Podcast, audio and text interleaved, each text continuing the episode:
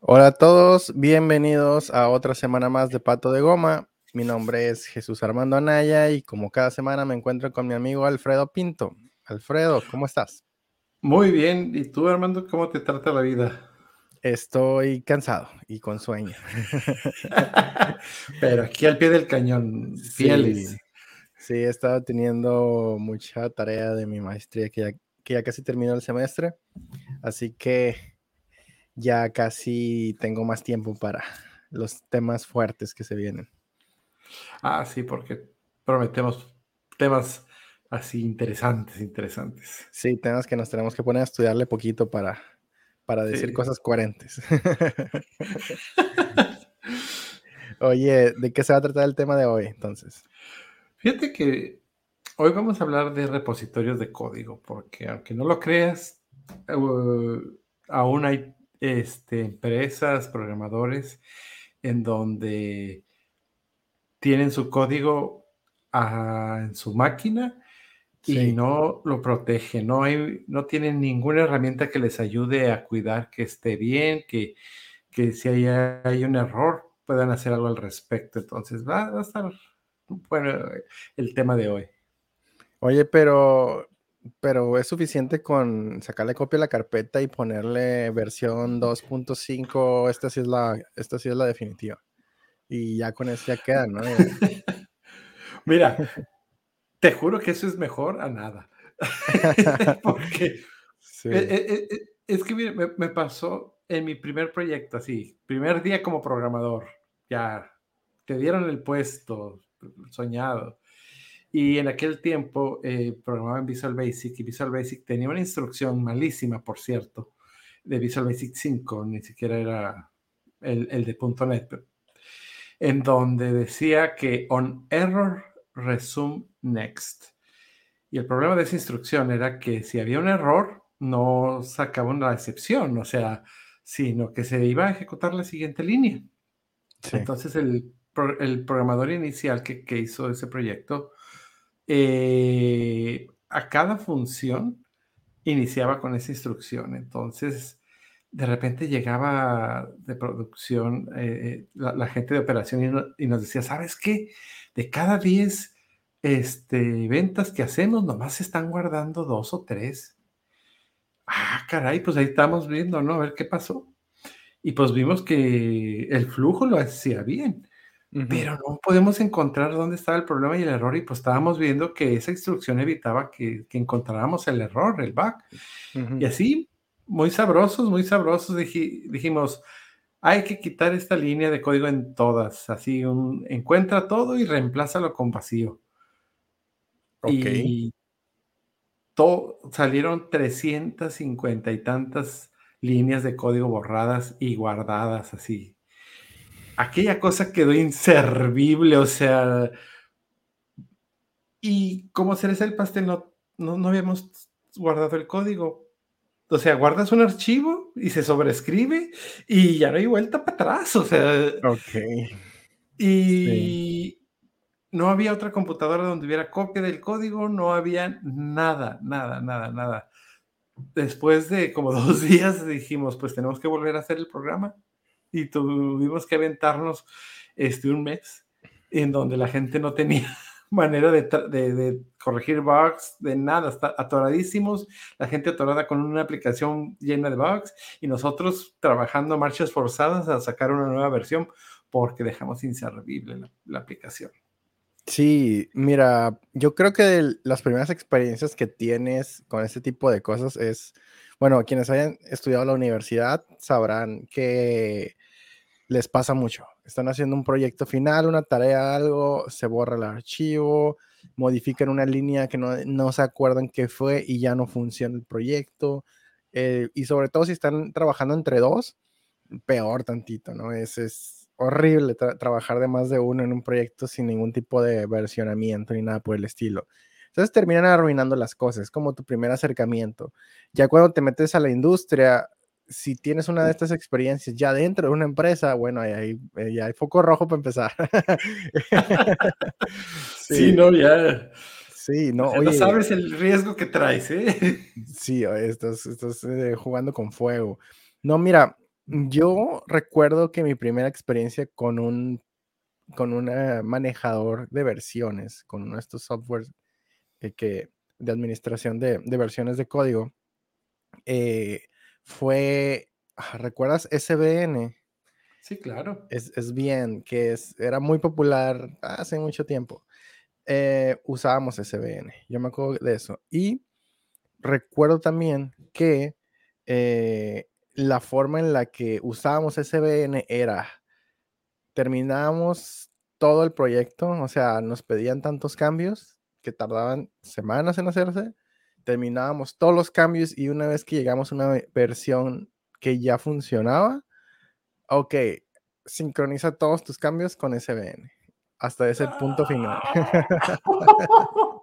Híjole, no, Entonces SBN se terminaba convirtiendo literalmente en una carpeta ahí donde guardabas código, así como si, ah, listo, ya terminó esto, esto ya, ya es entregable, mete todo eso en un zip y ponlo en este FTP. Era exactamente lo mismo, estamos haciendo eso. No estamos aprovechando nada de las ventajas ni de las herramientas ni nada. O sea, era un manejador de archivos en la nube.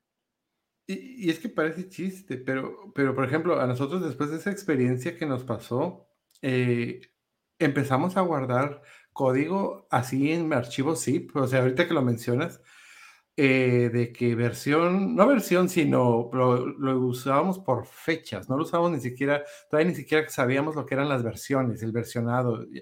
Este, y poníamos un folder donde código que estable de esta fecha, código estable de esta otra fecha en zips, hasta que empezamos a usar, nosotros empezamos con eh, SourceSafe, este, que era horrible también, eh, e, era como Subversion, pero en más feo.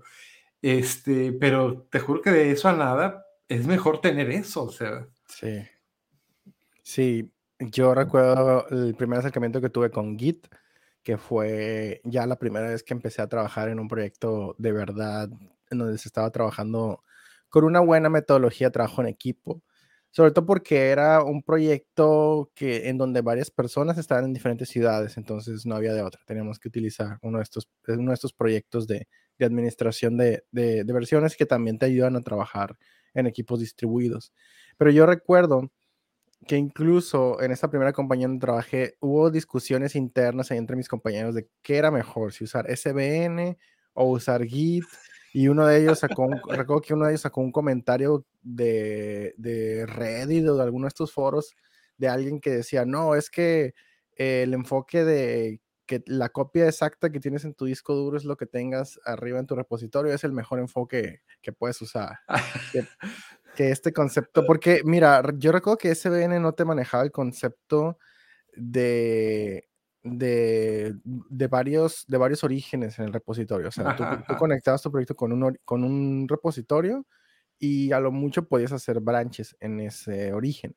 Pero estaba un poco pobre con ese aspecto. De hecho, por eso nació Git, porque lo, lo, que había en ese momento no era precisamente bueno. Solo era mejor que nada, pero tenía muchos déficits, tenía muchas fallas. Entonces, la idea de Git fue empezar a, a, pulir sobre todo la colaboración en equipo. Git, Git nació de, de, de, esta persona que creó Linux, este, Linus Torvalds, y fue más que nada para poder administrar este proyecto. Ya de ahí pues empezaban a administrar un montón de proyectos ah, más. Pero, mira, hay que aclarar una cosa, porque la historia de, de es súper interesante, sí. Este, pero hay que aclarar una cosa. Hay dos tipos de repositorios que se están manejando. Uno es los tipos cliente-servidor, que ahí es donde entra eh, Subversion, SourceSafe. Este, hay otro muy popular de aquellos tiempos, que en donde, como bien mencionas, la copia como la tienes en el disco duro, así se va y, listo.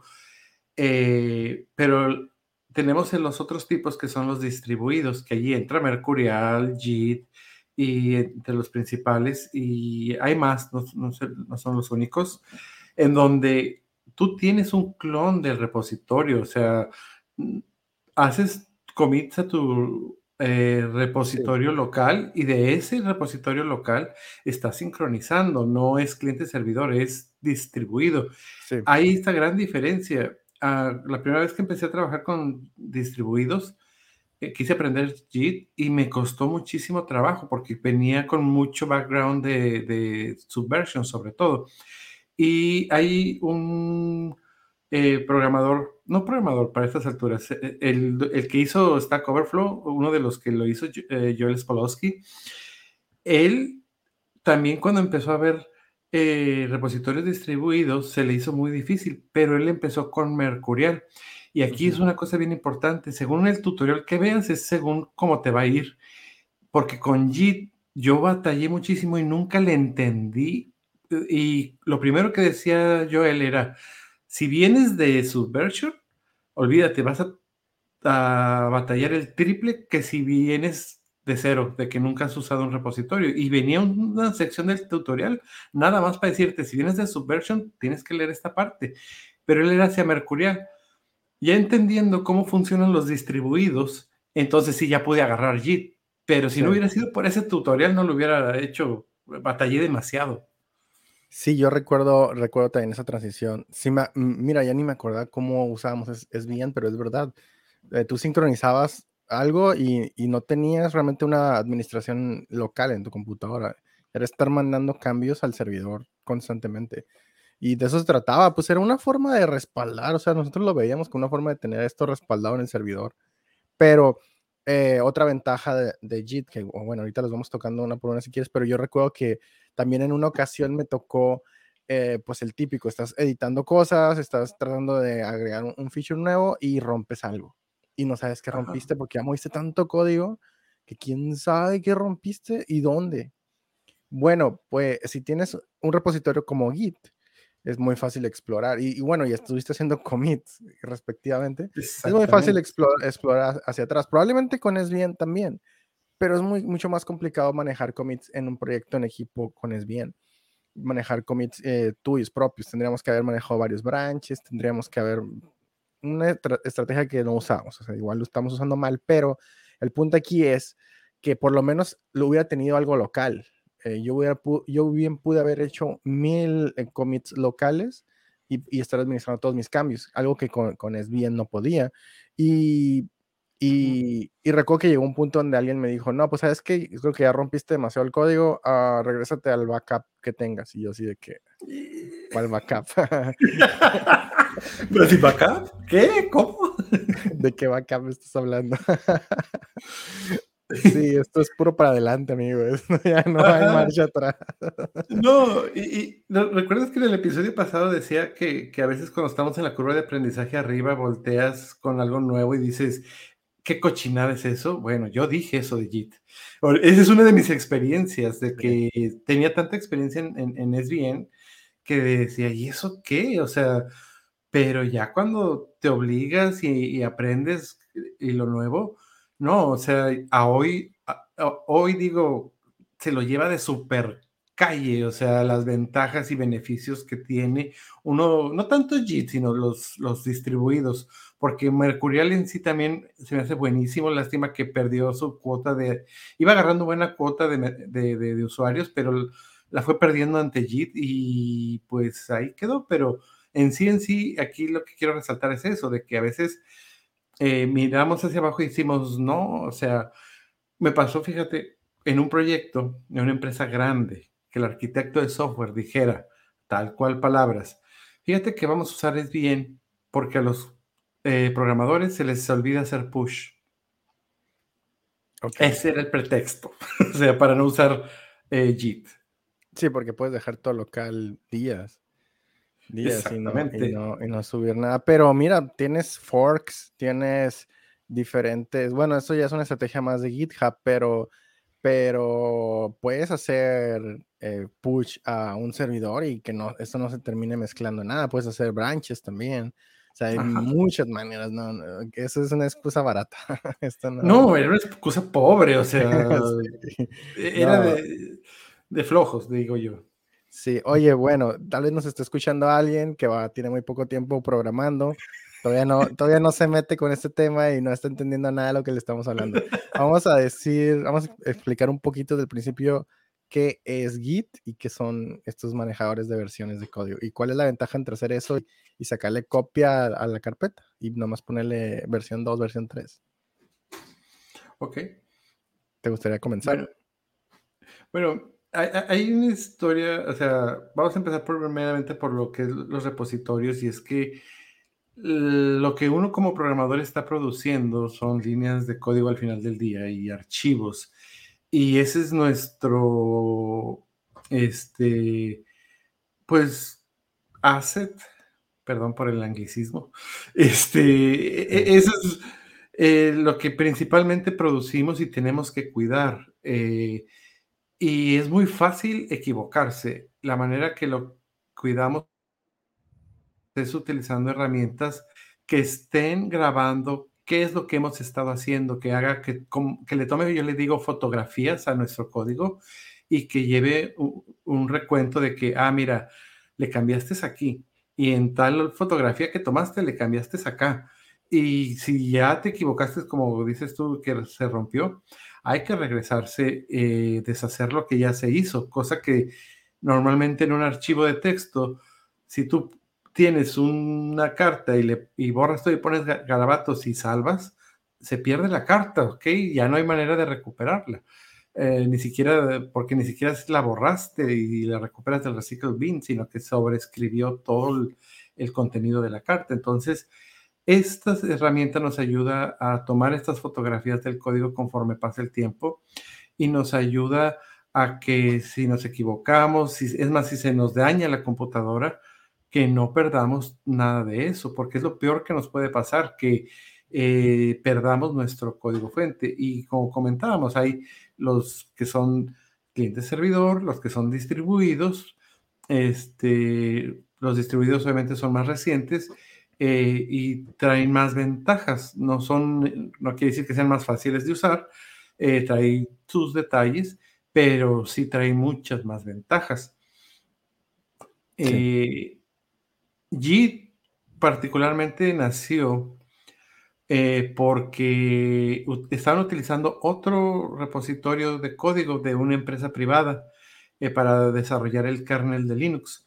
Pero esta empresa privada inicialmente las licencias las daba gratis y cuando cambiaron el licenciamiento, pues se les fue un golpe muy duro porque significaba que, la Fundación de Linux iba a tener que pagar muchísimo dinero. Quisieron negociar y, dijeron, no, tienes que pagar licencia. Y pues Linux Towers dijo, no, hago el mío. Y soy JIT.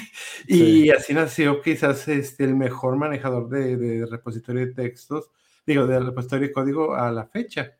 Que me sigue gustando mucho Mercurial, pero, pero, pero hoy por hoy Git es la base del 99% de los proyectos. Sí, sí, Git, es una maravilla. Yo creo que el, realmente lo que le dio ese empuje a, Git es, GitHub. O sea, GitHub y proyectos similares como, eh, ¿cómo se llama? Ay, este... Bitbucket, Bitbucket, GitLab. Bitbucket, GitLab. JetBlack, que, también ya es un proyecto enorme, Bitbucket, no escucho mucho de ellos últimamente, pero sí, o sea, hubo, muchos, muchos de estos repositorios gratuitos que tú podías usar y GitHub que ya te da miles de herramientas para que hagas toda una administración avanzada de un proyecto grande usando Git. Pero es más, más que solo Git, o sea, ahí ya es una mezcla entre Git y GitHub. Bueno, Git te permite a ti como programador o como miembro de un equipo de desarrollo, pues versionar tu código. ¿Esto qué significa? Esto significa que cada vez que alguien hace cambios, sacarle, como dices, una fotografía, pero, pero no de todo el proyecto, a como lo tienes en ese momento, sino de los cambios específicos que hicieron. O sea, eh, de hecho, mi opinión, aquí es el chismógrafo más grande que hay, que te dice quién movió exactamente qué línea. y qué día, y, qué no hora. Hay excusa, y no hay excusa, no puedes decir que no fuiste tú, porque ahí el Git te dice que, que fuiste tú. Entonces, este, lo que hace Git es sacarle esta copia a las líneas específicas que modificaste y, manejarlo todo en un sistema de, parches, ¿no? Así es como lo maneja realmente. O sea, te va diciendo eh, los cambios consisten en, se agregaron estas cosas, se quitaron estas cosas, se modificaron estas cosas. Y lo va agregando en un historial de cambios que nosotros llamamos commits. Cada vez que tú haces cierto, cierto grupo de cambios, haces un commit en donde le sacas el snapshot a todos esos cambios que hiciste eh, y le pones un comentario para que tenga contexto, ¿no? ¿Qué es lo que modificaste ahí? Y bueno, ahí hay estrategias de cómo comentar los, los, los commits. Entonces así vamos creando commits y, y, todos esos commits pertenecen a, a, un mismo paquete, un mismo grupo que lo denominamos branch, que sería eh, pues la rama del proyecto en la que tú estás trabajando. ¿Y qué es un branch? Pues simplemente es una manera de dividir las tareas específicas que, en las que se está trabajando en ese momento eh, que estén relacionadas entre sí. Por ejemplo, si alguien está modificando un sistema de pagos de, alguna, de algún sitio, algún sistema que, maneje, que maneje pagos, alguna plataforma de pagos como Stripe, y está haciendo cambios en eso, pues es un branch que sea actualizar Stripe o algo por el estilo. Y todos los cambios relacionados con ese feature grande, que sería actualizar Stripe, que se van a dividir en un montón de tareas, pues los podemos eh, ir, ir, ir, manejando en diferentes commits. Bueno, esto es una forma bien, bien, bien básica de, de decir que, que, así es como más o menos cómo se maneja. Entonces tenemos estos commits que serían los, los, los cambios específicos que tú vas haciendo eh, día tras día o a lo mejor cambios muy, muy relacionados entre sí y, y pues los vas a manejar en, en, un branch que sería ahora sí que, eh, como yo te decía, que al final de la semana que terminamos un entregable, lo subíamos a SVN, bueno, ese entregable podría ser este branch, pero que se administra mejor porque está dividido en todos los commits de todos los cambios que hiciste y te puedes regresar y ver qué es lo que, qué es lo que sucedió. Entonces ya con simplemente esas dos cositas ya nacen un montón de estrategias de cómo puedes explorar en el código, de cómo puedes ir, ir, ir yéndote hacia atrás en el tiempo para identificar dónde algo comenzó a fallar en caso de que hayas modificado algo y de repente ocurrió un nuevo issue que no estaba, porque evidentemente lo provocaste porque, no sé, alguna configuración moviste, alguna función quitaste, o, y bueno, y esto ya depende de muchas otras cosas, ¿no? Si no tienes un buen testing, si no tienes un, un, un, buen... Eh, sí, sobre todo si no tienes un buen testing, más te vale tener un buen repositorio de Git bien manejado porque vas a necesitar estrategias de cómo devolverte en el, tiempo. Y esto es simplemente la, manera en la que tú trabajarías, la, parte que te toca. Ya de aquí podemos decir que hay muchísimas ramas en un proyecto y cada rama la puede manejar en paralelo cada uno de los miembros del equipo. Y hay estrategias de cómo hacer estas mezclas, de cómo hacer estos merge entre las ramas, de cómo tomo yo tu código, cómo toma, eh, lo mezclo con, con, con el mío y Git se hace, se hace cargo de mezclar la mayor cantidad de ese código de forma casi que automática. Y en caso de conflictos, en caso de que los dos modificaran la misma línea, en caso de que los dos modificaran el mismo método, pues te va a sugerir que hagas un, un, un merge más profundo, más, más avanzado en ese caso.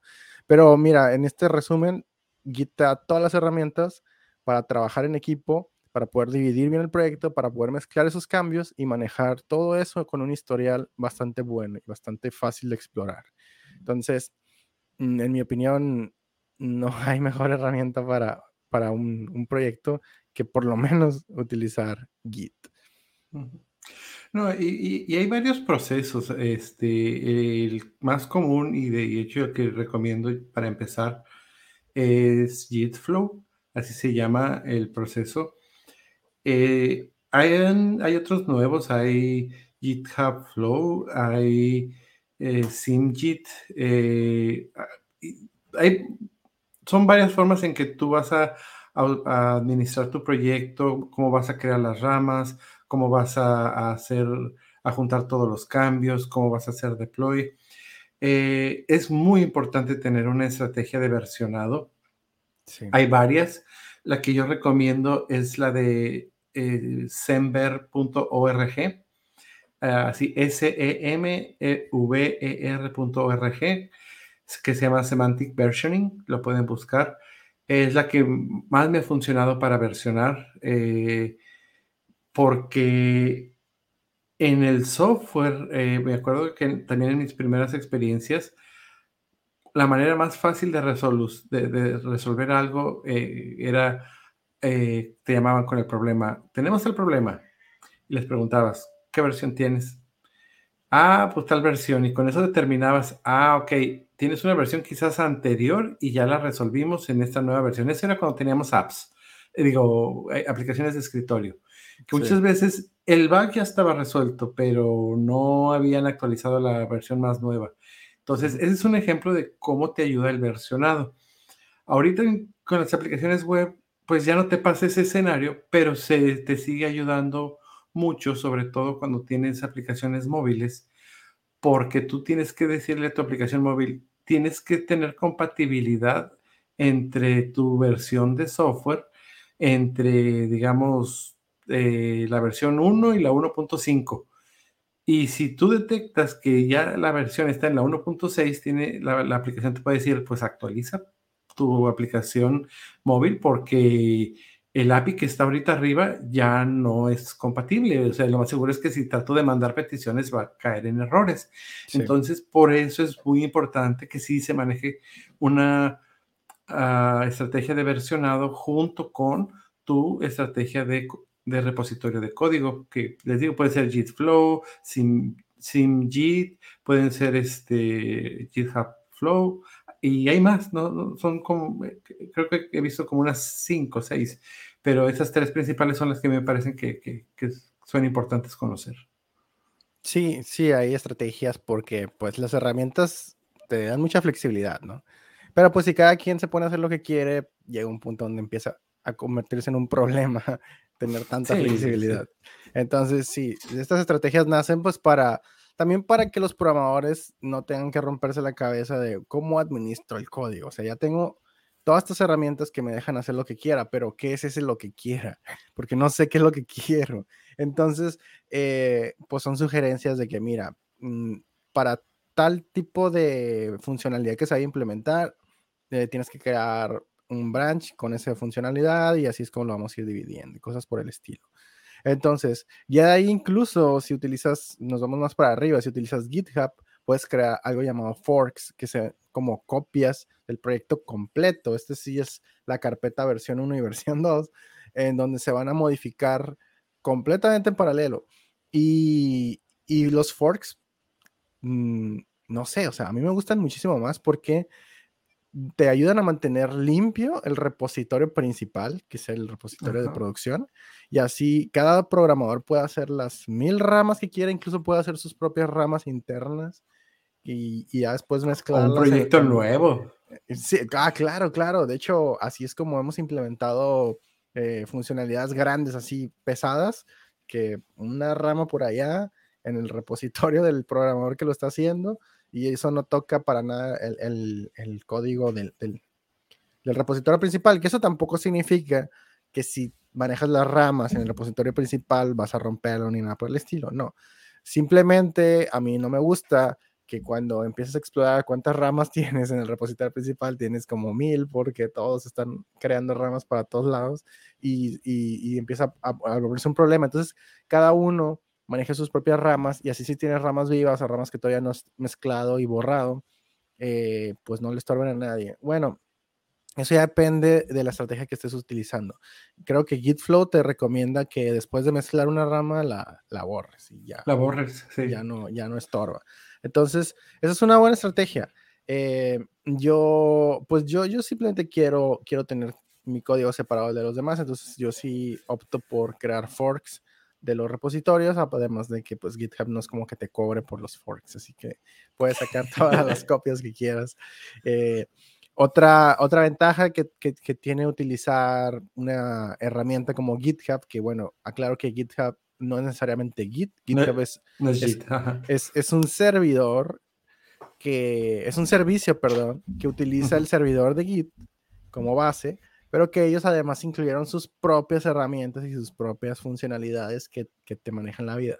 Por ejemplo, eh, el sistema de, de, pull request de GitHub que te ah. permite manejar, eh, sí, sí, sí, manejar de forma bastante bien administrada cómo se va a mezclar código de una rama a, a otra rama, independientemente que estén en forks distintos. O sea, te permite Ajá. que de, del fork de acá al fork de acá se puedan mezclar y manejamos todo un chat ahí de discusión al momento de hacer code review de lo que se está mezclando para ponernos de acuerdo de que, oye, no estoy de acuerdo que hayas modificado esta función porque fíjate que no me gusta. Aquí noto que no agregaste el testing y lo que quieras. empieza a crearse una discusión y eso hace que se administre mejor ese merge, porque ya cuando el merge se, se, soluciona, se termina, esa mezcla se hace, se hace una mezcla bastante pulida del código. ¿Tú, qué opinas de los pull requests? No, hay un antes y un después. Y, y yo era de que eh, pues ya ves, empezamos a mano todo y antes teníamos nuestro propio servidor de Git y ya cuando empezamos a usar GitHub, precisamente uno de, los muchachos que, con los que empecé a trabajar me dijo, hay que usar pull request. Y pues, a ver, así como que ya sabes, el escepticismo, ¿no? Del senior que tenemos. Este, pero no, ya me empieza a mostrar y, y sobre todo esa parte que en un solo eh, proceso, que es el pull request, te puedes discutir el, el, juntar el nuevo feature, puedes ver los cambios, puedes hacer el code review, o sea, puedes incluso decir, no, va para atrás, mejorarle, eh, eh, puedes, así, la línea de código, agregarle un comentario. En esta línea de código yo creo que está mal aquí. a mí me toca sobre todo en JavaScript que dejan los, los este, console. Eh, console, Así que como que empiezas borra, borra, borra, borra, borra, porque te permite hacer comentarios a nivel líneas de código, te permite decir, estás juntando todos estos commits. Y ahorita quisiera que platicáramos sobre cómo te ayuda con la integración del Continuous Integration, Continuous Delivery, pero eh, hay que cerrar primero el pull request. Este, pero incluso hasta con eso te ayuda el pull request. Eh, en el mismo pull request, por ejemplo, yo he utilizado Netlify y Netlify se integra y cuando quieres hacer un pull request eh, de proyectos frontend para, ah, para hacer deploy, eh, detecta el pull request y le pone sus tests y trata de y lo compila y todo el show y dice en el DeFi, ah, sí, veo que sí todo está bien y te dejo que, que, lo, que lo juntes. O sea, eh, ellos ya de por sí traen ese servicio cuando lo integras para hacerte unit testing y hacerte varias cosas y entonces puedes meter varios servicios automatizados eh, para que cuando quieras hacer el pull request tenga que pasar validaciones de esos servicios para que te deje hacer pull request. Si no, te dice no juntas ese código porque está tronando y vas a tronar las principales ramas de, desarrollo. Entonces, es, es, una maravilla de verdad que para mí fue un concepto que me explotó la cabeza y, y es de los más útiles y es de los menos usados que he visto. Pues probablemente es de los menos usados. No sé si todo el mundo utilice GitHub todos los usuarios de Git utilizan GitHub. GitLab y, y, Bitbucket también tienen pull request. Tienen algo que se parece a pull request, pero seguramente tendrán sus variantes. Em, GitLab lo implementó mucho después. Yo recuerdo incluso conocer gente que estaba trabajando con GitLab y se lamentaban de que no tenían pull request. De que no tenían pull request. No, ah, tenían una cosa, una cosa más o menos parecida. Pero, lo que pasa es que GitHub como empresa se dio cuenta de lo que era el pull request y le metió dinero a desarrollar esa cosa bien. Entonces no, no había mucha competencia ahí. Ah, probablemente hoy la hay. No, no he usado Bitbucket en muchos años, así que no, no, no puedo hablar por esa herramienta. Eh, GitLab lo llegué a usar poquito, muy poquito, hace un año y medio, algo así. Entonces, mm, me recuerdo verlo mejor que la primera vez que vi GitLab. GitLab parecía un proyecto open source. Desde que lo instalas, te das cuenta que no hay una empresa detrás. Ahora ya hay una empresa detrás y creo que ya, ya tienen mucho más inversión y un desarrollo bastante bueno. Están intentando competir bastante bien con, con GitHub, pero bueno, no nos desviamos por ahí. Eh, vamos a quedarnos con GitHub porque pues, la, herramienta más grande es de Microsoft, entonces eh, tiene muchísimo tiene muchísimo presupuesto. No, no creo que nadie pueda competir contra ellos. Muchos desarrolladores muy inteligentes. Sí, sí, sí. Lo que tienen estos Big Tech es que contratan montones de gente bastante bien preparada. les pagan unos salarios enormes, pero los productos pues están garantizados que van a, que van a dar el ancho. Bueno, no todos, de repente hay unos que se mueren, ¿no? Pero incluso ah, saben, incluso saben, incluso en matar los proyectos y sobre todo los proyectos que se mueren.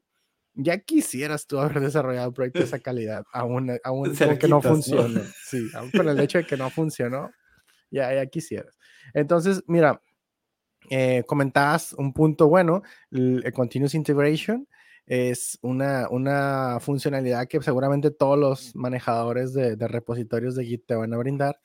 ¿Y en qué consiste? Bueno, yo puedo dar un resumen así muy simple. Consiste en que cuando eh, por fin se logra hacer un merge a cierto branch específico, ya sea que sea el branch de, no sé, de, de, de, de pruebas de development en el entorno de integración o en el entorno de staging o en el entorno de producción, bueno, el de producción seguramente se maneja más con más cuidado, pero eh, la idea es, ok, listo, ya tenemos el código mezclado, ahora lo queremos probar en algún servidor donde se pueda probar o en algún entorno donde se pueda probar. Eh, ¿Cómo lo hacemos? Alguien se mete a ese servidor, ahí hace un pull de, de, de, Git y reinicia todo. o sea, ¿cómo lo hacemos? Es, es, es, una parte que se puede hacer de esa manera, de hecho, pero eh, pues se puede automatizar, o sea, Git y GitHub, perdón, no, no Git, GitHub te da herramientas que se, que se pueden conectar con servicios a los que les puedes hacer un, un push y decirle, hey, hay cambios en este branch que estás escuchando y re, eh, el servidor de pruebas y jala todos los cambios de este branch. Y, ya con eso el equipo de QA que se dedique a hacer eh, pues cierto tipo de pruebas, no las automatizadas, sino otro tipo de pruebas, puede ya, ya validar eso. O, o pueden descargar ese branch porque tal vez eh, puedas, no sé, depende de la estrategia que, manejes, de, que manejes, perdón, puedes tener personas que, que puedan tener acceso a, sincronizar con un branch en específico, que no sean programadores y que sean testers y que puedan probar localmente y no necesariamente van a manejar los miles de branches y van a hacer un, un merge muy complejo, sino que eh, también se puede hacer que ellos tengan un branch que, con el que nunca tengan conflicto, porque siempre es el mismo, se les descarguen esos cambios y ya puedan hacer el testing, que es al final de cuentas es, lo que les interesa en esa parte. Ellos no, no van a, ponerse a desarrollar ni nada por el estilo. Incluso me ha tocado manejar ya estrategias bien extrañas, eso es un tema que podemos tocar. Eh, muy rapidito de que teníamos en el equipo una persona que se encargaba de hacer eh, ediciones en, en templates en templates que tenían texto. Entonces, eh, ¿por qué no estaba manejado eso en base de datos? Bueno, pues porque no todo lo metíamos a la base de datos, pero ah, teníamos muchos templates que incluían texto y una persona se encargaba de editar eso y le tuvimos que crear un entorno para que pudiera editar templates, a pesar de que esta persona no era programadora y no sabía realmente lo que estaba haciendo. O sea, casi casi que le creamos scripts ahí para que automáticamente hiciera los, los, los commits y todo, y se la pusimos bien fácil, pero se puede, o sea, se puede hacer ese tipo de integraciones extrañas, poco usuales, dependiendo de cómo el proyecto se esté yendo. Tienen mucha flexibilidad para, para hacer estas mezclas y, y, al final automatizas el cómo vamos a probar esto. Incluso lo puedes mandar a un servidor que se encargue de hacer, pues, correctamente un, un, un, continuous integration de eh, mezclas todo el código, corres todas las pruebas, este, puedes automatizar un montón de cosas. Eh, a mí me encanta esa parte, o sea, esta parte de que es altamente configurable. Incluso ahora no lo he usado, pero GitHub ya tiene su propio entorno en donde tú puedes meter ahí rutinas de qué es lo que quieres que pase y las ejecuta. No sé qué tan poderoso sea, nunca lo he usado. Hasta ahorita he trabajado con servicios externos a los que les mandas ese, ese push de, hey, hay cambios aquí, haz tu trabajo. Y otro servidor por allá es el que se encarga de, de hacer todas las pruebas y de hacer todas esas integraciones. Sí, eh, de hecho el más común es, por ejemplo, Jenkins. Sí. Y nomás para acotar muy, muy para dejar claro ese punto, eh, esos servicios de Continuous Integration, Continuous Delivery, están escuchando que si tú juntaste eh, una rama o hiciste commit en cierta específica rama, o sea, detecta cambios, en cuanto los detecta, jala el código, le hace pruebas, este, primero lo compila y luego le hace pruebas. Y si todo sale bien, si requiere compilar. Sí, requiere, porque no todos los lenguajes requieren compilar, pero cuando se requiera. Eh, y si todo sale bien, hace una instalación del software en un servidor para que, como bien decías, para que los de QA puedan eh, tener esos últimos cambios sin que nadie meta las manos. O sea, son procesos 100% automatizados. la contraparte de Microsoft que antes tenían, antes de GitHub, es NFT. Y, y, pero el problema de NFT es que era cliente-servidor. Y también tenían más o menos lo mismo, pero aún así se lo llevaba de calle por todas estas integraciones que hay, en donde puedes automatizar muchísimo y tal vez te cuesta un poquito de trabajo al principio de implementar todas estas cosas, pero después te lo paga muchísimo, sobre todo en las pruebas unitarias, porque cuando rompes algo, digamos que una prueba unitaria no pasa o que no puede compilar los compilados, eh, te rechaza eh, y te dice, no, no puedes hacer este, el merge, no puedes hacer, no puedes juntar las ramas porque estás metiendo código que está mal. Entonces, eso es una maravilla que le ahorra muchísimo tiempo a todo mundo, que le ahorra muchísimos problemas, a veces dos, tres días reparando código porque alguien metió un bug y no saben dónde está o, rompió otras cosas más. Entonces, e, es parte de eh, por qué meter un este repositorio de código.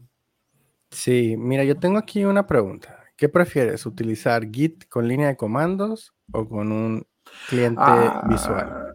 Ese es todo un tema también, fíjate, porque dicen los hombres programan con línea de comandos, pero fíjate que pues, este, eh, acá cada persona es diferente. Yo vengo de un entorno Windows donde desde MC2 no manejo línea de comandos, entonces para mí me es muy fácil en la parte visual administrar, eh, ver las gráficas. A mí me encanta ver las gráficas de, que generan las herramientas visuales para seguir los cambios y, me ayuda mucho a administrar tenerlo gráfico. Está JitKraken, está SourceTree. JitKraken está hermoso, o sea, con la forma visual. Pero pues hay personas que les funciona muy bien la línea de comandos y pues está bien, no pasa nada. O sea, muchas veces me ha tocado que, se me chiviristea eh, la gráfica y pues ni modo, a entrarle la línea de comandos, no hay de otra. Sí, yo, yo uso SourceTree, sobre todo para explorar las ramas y visualmente explorar las ramas y los commits. La mayor parte del tiempo uso unos, eh, yo tengo un ID de, de desarrollo ya tiene todo configurado, entonces pico un botón y me hace el commit y hace push, hace todo. Entonces, pero eso lo tuve que configurar yo, o sea, sí, sí configuré los scripts que se ejecutan y me da esa opción de agrego este botoncito que cuando lo pico se ejecute esta acción y, y automaticé un montón de cosas. Pero esa es la ventaja. Mira, yo recomiendo que si lo aprendas en la línea de comandos, aprendas a usar ah, todo. Eh, eh, eh, ahí es donde eso, lo eso debe de, sí. Sí. Y una vez que lo domines, ya hagas lo que te dé tu gana, porque te ahorra tiempo a veces utilizar una, un entorno gráfico. Incluso, por ejemplo, Visual Studio, Visual Code y muchos IDEs ya lo tienen integrado también. Ya ni siquiera necesitas salirte a una herramienta externa, ya es gráfico dentro de las herramientas de desarrollo. Ahora que la verdad es que en la línea de comandos donde haces esas mezclas curiosas que te permiten hacer magia con Git, yo he visto gente así explorar en el código utilizando un montón de comandos de Git y entre Git y Bash y cosas por el estilo y encuentran la línea y el archivo y la versión exacta de dónde se modificó esta función y pum, así en un segundo, sin tener que realmente abrir source tree y empezar a ver los commits. o sea, he, visto Git siendo usado por gente muy experta en Git, que digo, bueno, tampoco, ah, no, no todo el tiempo necesitamos ese nivel, tampoco, pero cuando lo necesitas, pues sí, sí, sí es bueno tener, tener ese conocimiento. Yo creo que, yo creo que con que sepas usar un 20% de todo el potencial de Git es más que suficiente para que nunca requieras más. Eh, la mayoría de las funciones de Git ya empiezan a volverse cosas, oh, no lo sé, ya más que nada siento que son herramientas que se han ido agregando por los mismos desarrolladores de Git que sobre la marcha fueron encontrando que, mira, mejor todo esto para que ya no tengas que hacer todas estas miles de combinaciones, hay una función que lo hace. O estas combinaciones de acá, hay una función que lo hace. Entonces se han agregado un montón de cosas que hacen que la documentación de Git se estire y se estire y se estire y probablemente sea uno de estos proyectos que jamás vas a terminar de aprender como todas las funciones que tiene Linux o algo por el estilo, que no tienes que saberlo usar al 100% para poderle sacar un buen provecho. Eh, y probablemente la mayoría de las funciones que veas en un entorno gráfico como tipo SourceTree son las que necesitas. O sea, SourceTree te pone ahí el 80% de lo que necesitas de Git, está ahí en botones. Entonces, es, es complicado que requieras más. Eh, en mi punto de vista, usar Git, como sea que lo uses, es lo mejor que puedes hacer. Y ya que tanto lo explotes, que tanto lo sepas usar, pues eso ya requiere de que te dediques a estudiarlo y de, y que tanto quieres profundizar tú también, que tanto lo requiere tu proyecto. Porque siempre se puede buscar en internet soluciones para cosas bien específicas y probablemente eso te va a resolver el problema y no necesitaste invertir tantas horas de tu tiempo en volverte ese, ese senior de Git que realmente no necesitas hacer. Ahora, Git es algo que tienes que aprender independientemente de con qué lenguaje, plataforma trabajes, eh, si trabajas con iOS, si trabajas en backend, si trabajas en frontend, con JavaScript, no importa. Tienes que aprender Git. Y Git te va a ayudar a resolver el proyecto de código en el que estés trabajando, ¿no? Eso sí, es completamente agnóstico a los lenguajes de programación, a los frameworks. Es open source, es, libre, lo puedes usar, nadie te va a cobrar por usarlo. De repente hay algunas herramientas que sí son de paga, pero no las tienes que usar, no, no, es obligatorio usarlas. Y creo que ahora GitHub ya te deja incluso tener repositorios privados eh, sin tener que pagar, así que puedes tener tus propios proyectos personales ahí almacenados en GitHub. No sé cuál es la limitante, seguramente hay una limitante de cuando ya miren que ya es algo muy industrial, ya te van a decir, por favor, señor, pague la versión. Ya, sube el nivel. Eh, sí, sí, sí, ya sube el nivel, pero eh, ellos deben saber identificarlo. Eh, tú puedes trabajar con tus proyectos, ya, ya, ya, sea que quieras que sean públicos, que sean privados, tal vez estás haciendo una tarea de la escuela y no quieres que te la copien tan fácil como meterse a tu repositorio de Git, así que sí lo puedes tener en privado.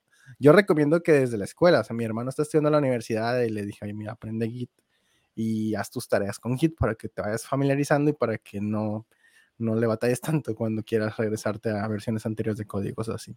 Entonces sí, sí es ah. algo que, que pueden ir aprendiendo cualquier etapa. Y fíjate, eh, eh, aquí hay un punto muy importante que ya habías comentado, pero eh, vale la pena ahondarlo un poquito. No nomás sirve para código. En un, proyecto de juegos, me tocó que estábamos el equipo de desarrolladores gráficos y el equipo de desarrollo, y metimos a los diseñadores gráficos que todo su trabajo lo metieran al repositorio de código y les super sirvió. O sea, para ellos fue un antes y después el poder tener esa, aunque eran archivos binarios y ya sabemos que Git no es exactamente muy bueno con archivos binarios, pero aún así les super ayudó precisamente para cuidar su trabajo, para regresarse a versiones, para, para todas las bondades que tiene Git. O sea, no nomás sirve para código, puedes metérselo a Excel si quieres, o sea, este, ya dijimos los gráficos, textos, eh, un sinnúmero de otras este, giros puedes también agregarle a un repositorio de, código. Sí, sí, sí, sí. Eh, nosotros manejamos también cosas gráficas en los repositorios normalmente. Tienes archivos eh, que no necesariamente son de código, tienes imágenes, tienes eh, archivos de, estos de tipografías de texto, tienes un montón de cosas, puedes, puedes realmente guardar todo tipo de archivos. Eh, claro, en los, en los binarios, como dices, Git no, no te va a hacer mucha magia como en los archivos de código, eh, a lo mucho nomás va, a nomás va a verificar que el archivo se modificó y, y listo, te va a tener dos versiones y ya. Ahí sí va a aplicar carpeta 1, carpeta 2, pero, pero, pero eso es, sigue, siendo, sigue siendo mejor que nada, sigue siendo mejor que nada. Y, mira, aquí te pongo una anécdota. Yo recuerdo que la primera vez que le estaba explicando a alguien que está aprendiendo programación eh, cómo usar Git, me dijo, pero ¿por qué mejor no uso Dropbox? Entonces, sí queda esta idea de que Git es nada más una manera de respaldar tus cambios en, en, en la nube y, pues no, no es simplemente eso. Realmente yo creo que respaldar tus cambios en la nube es el último de los, del valor, de los puntos de valor agregado que tiene utilizar esto. O sea, realmente no, para respaldar sí, en la nube hay mil, mil cosas, ¿no? Esto no es lo, lo, que usamos para eso. Así es, o sea, no es nada más almacenar, hay un montón de funciones, muchísimas cosas arriba del repositorio de código que te ayuda precisamente a cuidar tu trabajo. Yo siempre lo he visto que es la herramienta número uno que hay que aprender, este, además del lenguaje, es cómo cuidas tu trabajo, cómo te aseguras de que no se pierda, cómo, eh, vamos, estás haciendo código, cuídalo, o sea. Sí, sí, sí. Mira, yo aquí mi, ya mi conclusión final es, si quieres ser exitoso como, como programador, como ingeniero de software en esta industria tan exigente, tienes que manejar muy bien tres cositas. Una es un lenguaje de programación, el que quieras, manéjalo muy bien. Dos, inglés, aprende inglés. Inglés. No tienes que ser el más bilingüe del mundo, pero un, un nivel decente de inglés. Y tres, Git. Tienes que saber Git. Eso sí lo tienes que saber también. Entonces, esas son las tres cositas básicas y ahí lo demás son detalles. Pues son agregados que sí son necesarios, pero, pero sin esos tres, ah, difícil, ¿no? O sea. Sí.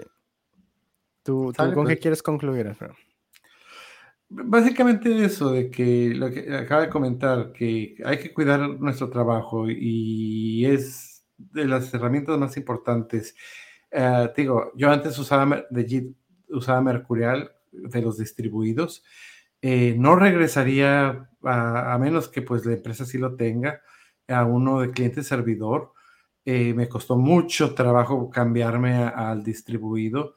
Este, y la verdad es mucha diferencia eh, usar entre usar SVN, entre usar el de NFT de Microsoft, que son clientes servidores, este, SourceSafe, no sé si todavía exista. Eh, hay uno más. Este, a un distribuido es mejor el distribuido. Hay varios, digo, a mí me gustaba mucho Mercurial, pero definitivamente JIT es hoy por hoy la, la, el estándar de la industria y es importante usarlo junto con todas estas estrategias de testing, de versionado, este, procesos, flujos. Entonces, eh, es un área muy importante que hay que agregar a, a, a las funciones que hacemos en el día a día. Bueno, Alfredo, como siempre me gustó platicar contigo. Ya llegamos al final del episodio. Pero recuerden que nos pueden seguir en nuestras redes sociales y dejarnos comentarios en el canal de YouTube, que si leemos, leemos todos los comentarios. Eh, sí. Hasta ahorita tenemos poquitos, pero pueden escribir los que quieran. Los vamos a leer todos.